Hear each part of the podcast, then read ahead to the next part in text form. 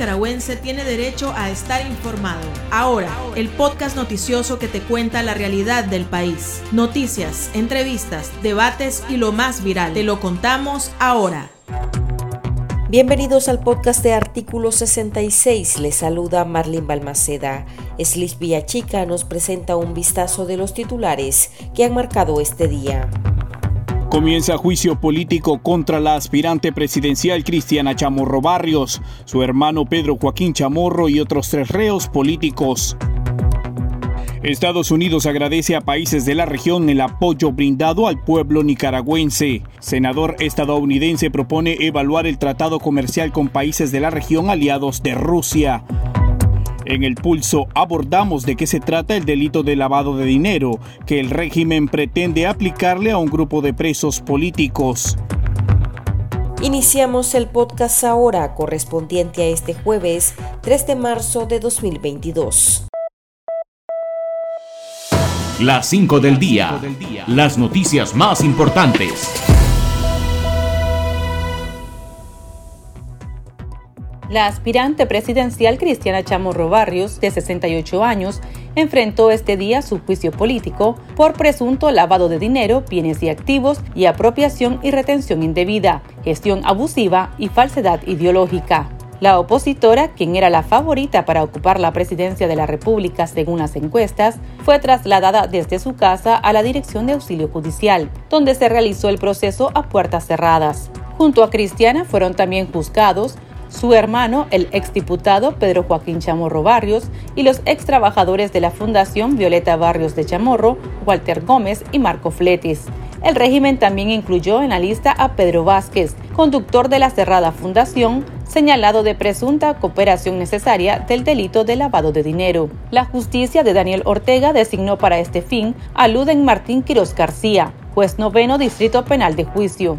El Centro Nicaragüense de Derechos Humanos, CENIT, calificó el juicio de farsa judicial, alegando que todos son inocentes, y pidió a las autoridades que liberen de inmediato a los presos políticos. Denunció además que el régimen militarizó el lugar al colmar las instalaciones de efectivos policiales. El secretario de Estado de los Estados Unidos, Anthony Blinken, se reunió con los cancilleres de Costa Rica, República Dominicana y Panamá, naciones que asumieron una alianza para el desarrollo en democracia en la región. Durante el encuentro, el representante de la administración de Joe Biden destacó el apoyo que brindan al pueblo de Nicaragua en su lucha por restablecer la democracia y proteger sus derechos humanos de los abusos del régimen de Daniel Ortega y Rosario Murillo. El ministro de Exteriores de Costa Rica, Rodolfo Solano Quirós, expresó recientemente la preocupación de su país ante los juicios en contra de más de 40 opositores nicaragüenses, porque constituyen un nuevo golpe a la institucionalidad. El senador demócrata Bob Menéndez, presidente del Comité de Relaciones Exteriores del Senado de Estados Unidos, planteó la necesidad de revisar el Tratado de Libre Comercio de RCAFTA, que mantiene con países como Nicaragua, Venezuela, El Salvador, tras el alineamiento de estos tres países con Rusia y la invasión militar a Ucrania. El legislador manifestó que esto tiene una consecuencia, y no por alinearse con un país en específico, sino porque la misma represión que aplica Rusia también la aplican los mandatarios de estas naciones de la región. Menéndez añadió que esto no es aceptable dentro del orden internacional y consideró evaluar la política en general de Estados Unidos con los gobiernos que han expresado su respaldo al presidente ruso Vladimir Putin. Nicaragua se encuentra en picada en la lista democrática mundial, confirma el reciente informe de la organización estadounidense Freedom House. El documento titulado Libertad en el Mundo 2022 detalla la represión del régimen de Daniel Ortega en contra de partidos políticos de oposición, además de sus elecciones fraudulentas, persecución a periodistas, censura y acoso a ciudadanos. La Organización en Defensa de la Democracia señala que la situación de los derechos políticos y las libertades civiles empeoran a diario en Nicaragua y con la represión creciendo, el régimen no muestra signos de parar o cambiar, por lo que urge acciones para la protección de los derechos humanos fundamentales en el país. La presa política Samantha Girón, integrante de la Unidad Nacional Azul y Blanco UNAP, fue declarada culpable por los supuestos delitos de conspiración para cometer menoscabo a la integridad nacional y propagación de noticias falsas. El fallo fue leído por el juez Melvin Leopoldo Vargas García, del Juzgado Séptimo Distrito Penal de Juicio de Managua, en una audiencia que inició a las 8 y 30 de la mañana y culminó a las 4 de la tarde del día miércoles 2 de marzo. La fiscalía la inculpó utilizando como supuestos testigos a tres policías y criminalizando las entrevistas que la activista brindaba a medios de comunicación independientes. Tras el proceso, la joven de 22 años le recalcó al juez que es inocente de todos los delitos que se le están imputando. El régimen pidió contra ella ocho años de cárcel. El pulso. Le medimos el ritmo a la realidad.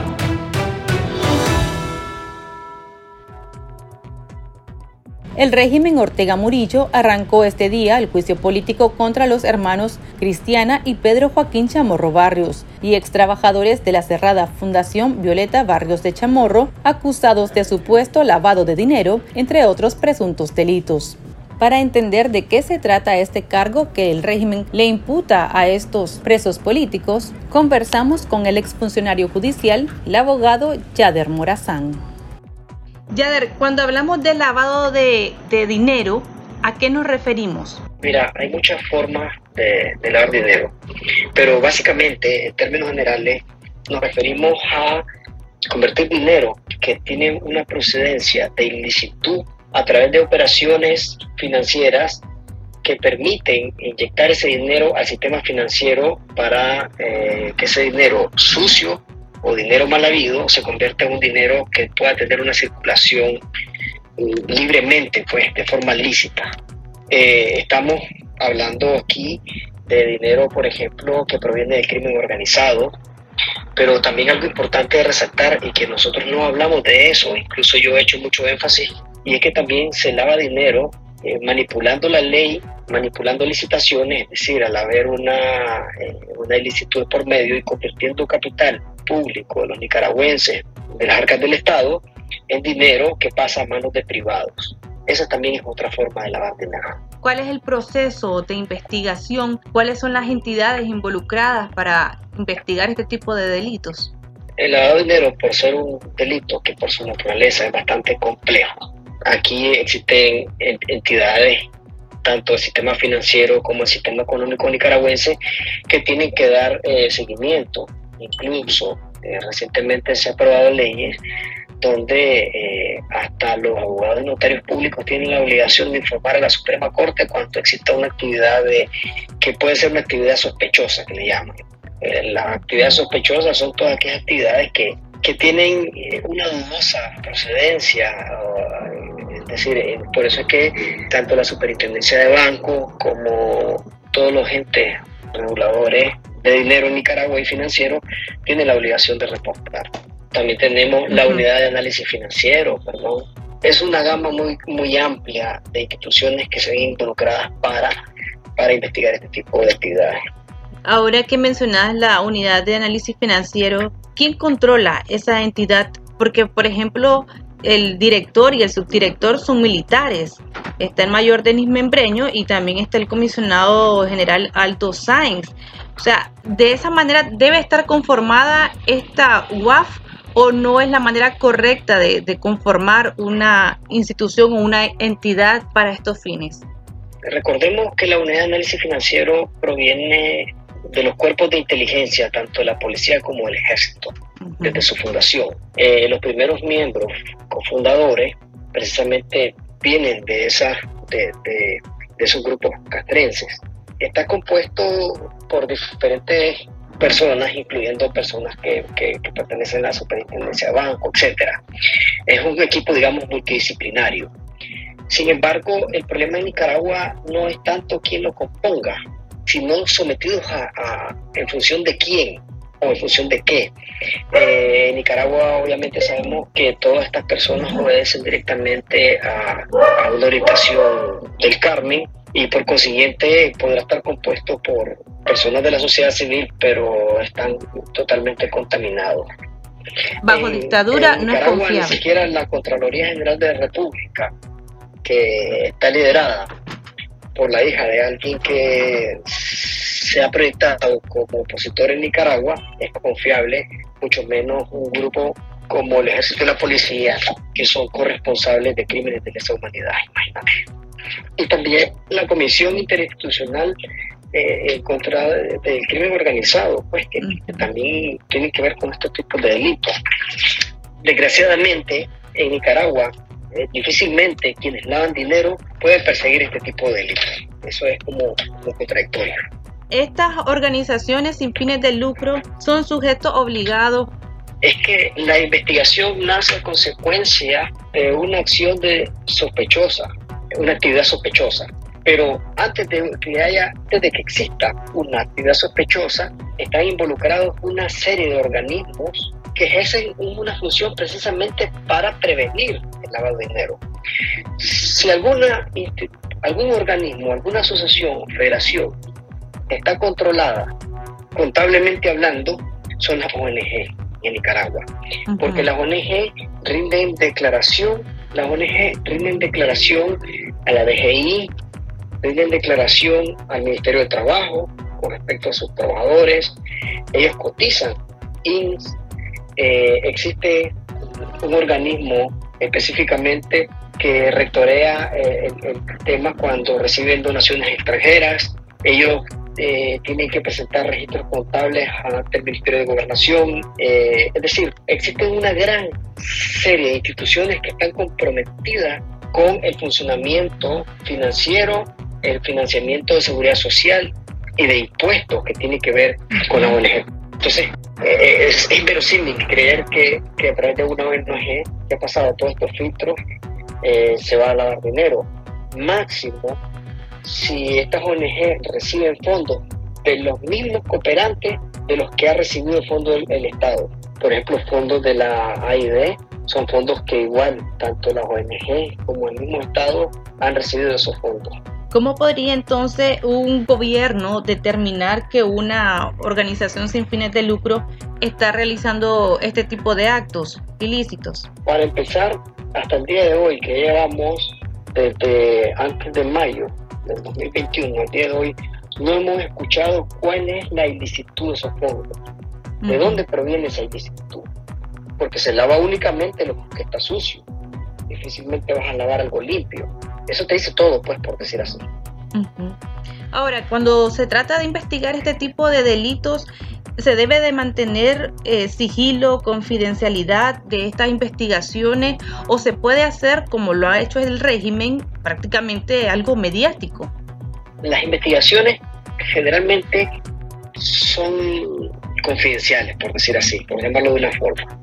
Sin embargo, cuando ya materializas una investigación y la haces pública, eh, las personas involucradas tienen derecho a saber cuándo, cómo y por qué se investiga en contra de estas personas. Más cuando ya nombraste a un abogado, todo el acto de investigación tiene que ser puesto en conocimiento de este abogado, porque eh, el proceso penal que las investigaciones se hacen con ese fin, eh, lo que persigue es precisamente el esclarecimiento de un hecho y no la condena de una persona. Sin embargo, aquí vemos todo lo contrario.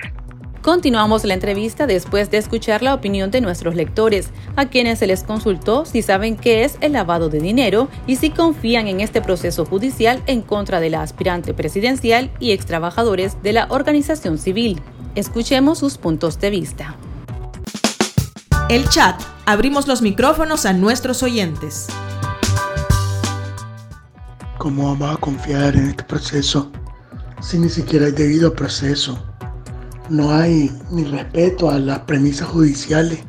Este, no, no tenemos una garantía de un sistema judicial neutral y apegado a derecho, conforme la justicia, incluso aún con las leyes actuales, aún con todas las leyes de ciberdelito, ley de agentes extranjeros, ni aún aplicándolas eh, tendrían un fallo de culpabilidad. Sabemos que lo que le están haciendo a la familia Violeta y a la fundación y a la ex fundación Violeta Barres de Chamorro es algo injusto y es una manera de perjudicar la democracia en nuestro país.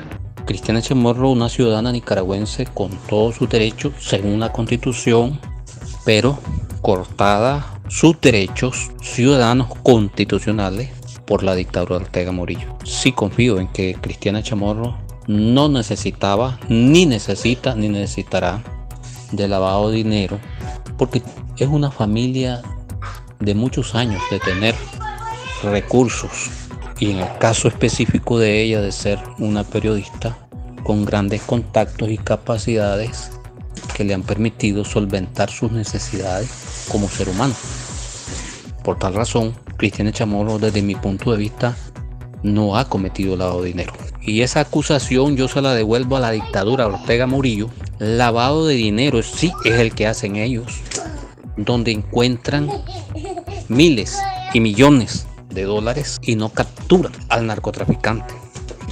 Lavado de dinero es el que hace la dictadura con, esos dólares que se encuentran así, que un caballo, que un, que un pick-up, que un camión, que un trailer, de que esos dineros al levantar la policía el acta de que se decomisaron esos millones de dólares, los bancos no ponen pero en recibirlos. Y una vez que los reciben, después la dictadura puede utilizarlos. Entonces ya, están, ya de esa forma los lavan. Ellos sí son unos verdaderos lavadores de dinero, de dinero ilícito, porque ese dinero es el pago de los narcos. Por supuesto que lo de lavado de dinero solamente ellos solo se lo inventan, como esas otras leyes de menoscabo a la, integra, a la integridad, eh, otras leyes que ellos se inventan, eso no existe. Lavado de dinero es lo que Daniel Ortega hace con las empresas petroleras, con las empresas de oro. Todo dinero mal habido, Daniel Ortega lo invierte. como Ahí en estas empresas Daniel Ortega las usa para lavar dinero. Pero en el periodismo esa gente tiene su propia organización, una ONG, por la cual eh, a ellos de otros países democráticos que aman la libertad de expresión, eh, a ellos siempre les, patrocina.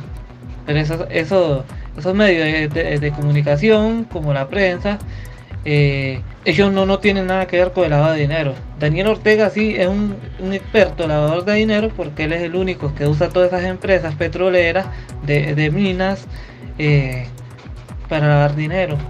Eso sí es un, perfecto lavador de dinero. Ahora, eh, hablando directamente de la Fundación Violeta Barrios de Chamorro, y bueno, como mencionabas, pues estas personas que están siendo investigadas, Cristiana, Pedro Joaquín y los ex trabajadores, suponiendo que cometieron el delito, ¿qué tipo de testigos o qué tipo de pruebas debería de presentar Fiscalía para determinar que hubo este tipo de delitos?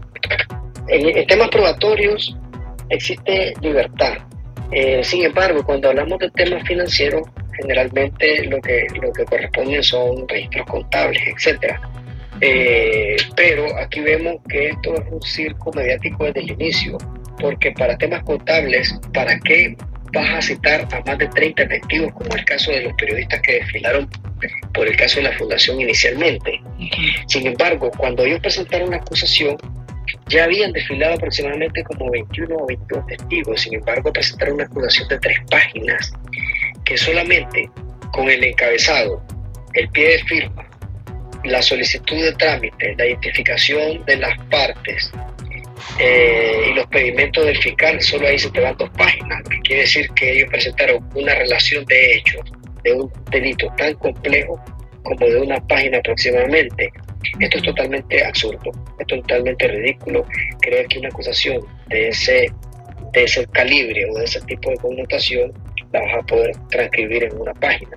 Eh, sin embargo, Aquí vemos también cosas más ridículas. Por ejemplo, si tan culpables son o si tan delincuentes son, como los ha llamado el régimen público o, todos los medios, ¿por qué ocultar las audiencias? ¿Por qué ocultar a los acusados? ¿Por qué ocultar sus expedientes? ¿Por qué no les permitís una defensa? ¿Por qué no le presentás al pueblo de Nicaragua ese juicio para que la gente se convenza de que eso es cierto? Pues yo creo que la respuesta ni siquiera es jurídica, ni siquiera corresponde a un abogado hacer esos análisis. Eso basta con el sentido común, pero lo subestiman, pues. Primero, en primer lugar, estamos hablando de muchos de los casos son hechos atípicos, es decir, son hechos que no constituyen delito, que fueron simplemente que simplemente correspondían dentro del, del deber de ser cualquier ciudadano. Por otro lado, estamos hablando de hechos que son inventados, es difícil hacer una, una previsión de cuánto tiempo se, se, va a llevar esto. Sin embargo, eh, de todos los delitos acusados, el delito más complejo es el delito de lavado de dinero y este tipo de delitos que por lo que se le está acusando a las personas asociadas a la fundación, porque eh, estamos hablando de temas muy, muy complejos y muy técnicos, como son los sistemas financieros. Deberían de haber de por medio contadores, deberían de haber eh, expertos en informáticos, porque han sido vaciados muchos registros informáticos todo lo relacionado con temas contables, incluso como testigos, personas que tal vez eh, son del Ministerio de Gobernación, personas que tal vez trabajaban para diferentes entidades bancarias, etcétera. Todo lo que tenga que ver con temas financieros. Coméntanos el debido proceso y, bueno, en este caso, pues las violaciones al debido proceso. Por ejemplo, un abogado que se le baja hasta el pantalón y que no se le permite llevar, pero ni siquiera una tablita para tomar nota, ¿Te imaginas qué tipo de defensa puede ejercer? Más allá de las violaciones, aquí hay algo todavía más grave. Las violaciones procesales recaen en sí sobre las actuaciones de los jueces. Y muchas de estas actuaciones lo que hace es, ese acto jurídico puede quedar inválido, pero puede volverse a hacer, volverse a llevar a cabo y eso subsana esa nulidad. Pero aquí hay algo más grave y es el hecho de que ya tienen desde que se presentó el caso, que en el caso de Cristiana fue el 3 de junio, y antes todavía Marco Flete y, Walter Gómez fueron acusados antes que se le pusieron los 90 días, estamos hablando de que en diciembre aproximadamente cumplieron seis meses, que es el máximo tiempo que existe en la legislación nicaragüense para, para que un juez dicte sentencia. Estos procesos, abrir un juicio el día de hoy, eso correspondería como lo que llamamos nosotros en sentido popular, revivir un muerto que está bien muerto, porque los procesos se mueren por muchas razones. Existen 10 razones en la ley. Dentro de ellas, la muerte del acusado puede extinguir un proceso. En el caso, por ejemplo, de Daniel Ortega, el tema de la prescripción, eh, se extinguió el proceso por prescripción. Y otra de las razones es por vencimiento del plazo máximo de duración del proceso. Por consiguiente, hacer un juicio es como revivir algo que ya está muerto. Eh, si hablamos de nulidades, todavía esto es algo mayor que una nulidad. O sea, es decir, es una nulidad, pero que recae sobre la razón de fondo por la que nace el proceso, todavía más allá. Estamos viendo también de que además de ser a puertas cerradas, eh, no se le permite a veces el acceso a los familiares y la zona, por ejemplo, el día de hoy estaba todavía más desde el CENIC militarizada. O sea, eso tampoco es correcto en un proceso, un juicio. Bueno, partamos con que se están llevando eh, estos calvarios judiciales en un centro de tortura, donde el juez muy difícilmente puede jugar un rol imparcial, autónomo, independiente, porque pues la policía de Nicaragua no tiene límites y hasta el mismo juez puede quedar ahí, por decir así por verlo de, alguna manera. Sumado a esto, que los abogados son revisados y hasta les bajan el pantalón, eh, donde no se les permite llevar sus libros, donde no se les permite llevar una computadora, una portátil, a veces para llevar apuntes. Eh, los abogados han pasado eh, estudiando los casos por meses y por esto en temas contables. El abogado no es un, es un contador, digamos, el abogado solamente es un técnico del derecho y a veces necesita, a veces de recurrir incluso de, información de internet cuando hace una pregunta muy técnica que no su alcance. Entonces está totalmente limitado. Sumado a ello, que eh, hay un patrón común en todos estos casos y es que al abogado no se le permite estar al lado de su, de representado, por consiguiente el abogado muy difícil puede, manejar todos los detalles alrededor de un caso. Solamente las personas que están siendo procesadas son las que conocen, por ejemplo, en el caso de Cristiana, el manejo de la fundación, el caso de, contador es el único que puede dar detalles al abogado sobre qué preguntar o, proporcionar algún tipo de información que es importante para hacer una buena defensa. Prácticamente están dejando a la persona sin defensa, entonces. Técnicamente están sin defensa porque la defensa tiene dos elementos, la defensa técnica y la defensa material. La material es la que ejerce el, acusado propiamente dicho, que es el que proporciona esos detalles que no maneja el abogado. Por ejemplo, en el caso de Cristina Chamorro, la trasladaron desde su casa a este centro de tortura, como bien dijiste, la vistieron de azul y la llevaron pues con esposas, tengo entendido que de plástico, pero bueno, esposadas. ¿Eso es correcto? Mira, esto es parte de un show mediático, porque para empezar, la constitución política de nosotros, que por cierto es la misma que en el 87 ellos defendieron, eh, habla de la presunción de inocencia. Ninguna persona puede ser tratada como culpable cuando sin habérsele dictado una sentencia condenatoria que esté firme, es decir, que no admita mayor discusión, que haya pasado por apelación, que haya pasado por casación, y ya sea una cosa que, que, ha sido juzgada totalmente, que ya no existe mayor debate sobre eso. Sin embargo, aquí vemos al Ministerio Público llamando criminales a los acusados, vemos a los jueces eh, la forma como actúan totalmente parcializada, es decir, esto es cualquier cosa menos un juicio, ni siquiera gozan de apariencia de legalidad. Prácticamente humillando a las personas que están siendo juzgadas y a sus mismos defensores. Es que esto es un circo total. Es un proceso que se extinguió técnicamente, debería dictarse una sentencia sobre el seguimiento por, por vencimiento del plazo máximo de duración del proceso. Aparece en el Código Procesal Penal, si no mal recuerdo, en el artículo 155. Y en el artículo también 72 aparecen las 10 causales con las que se extingue un proceso. Muchas gracias, Yader. Muy amable. A la orden. Para estar al tanto del acontecer nacional y conocer las voces calificadas sobre la realidad nacional, ahora el podcast informativo sobre Nicaragua.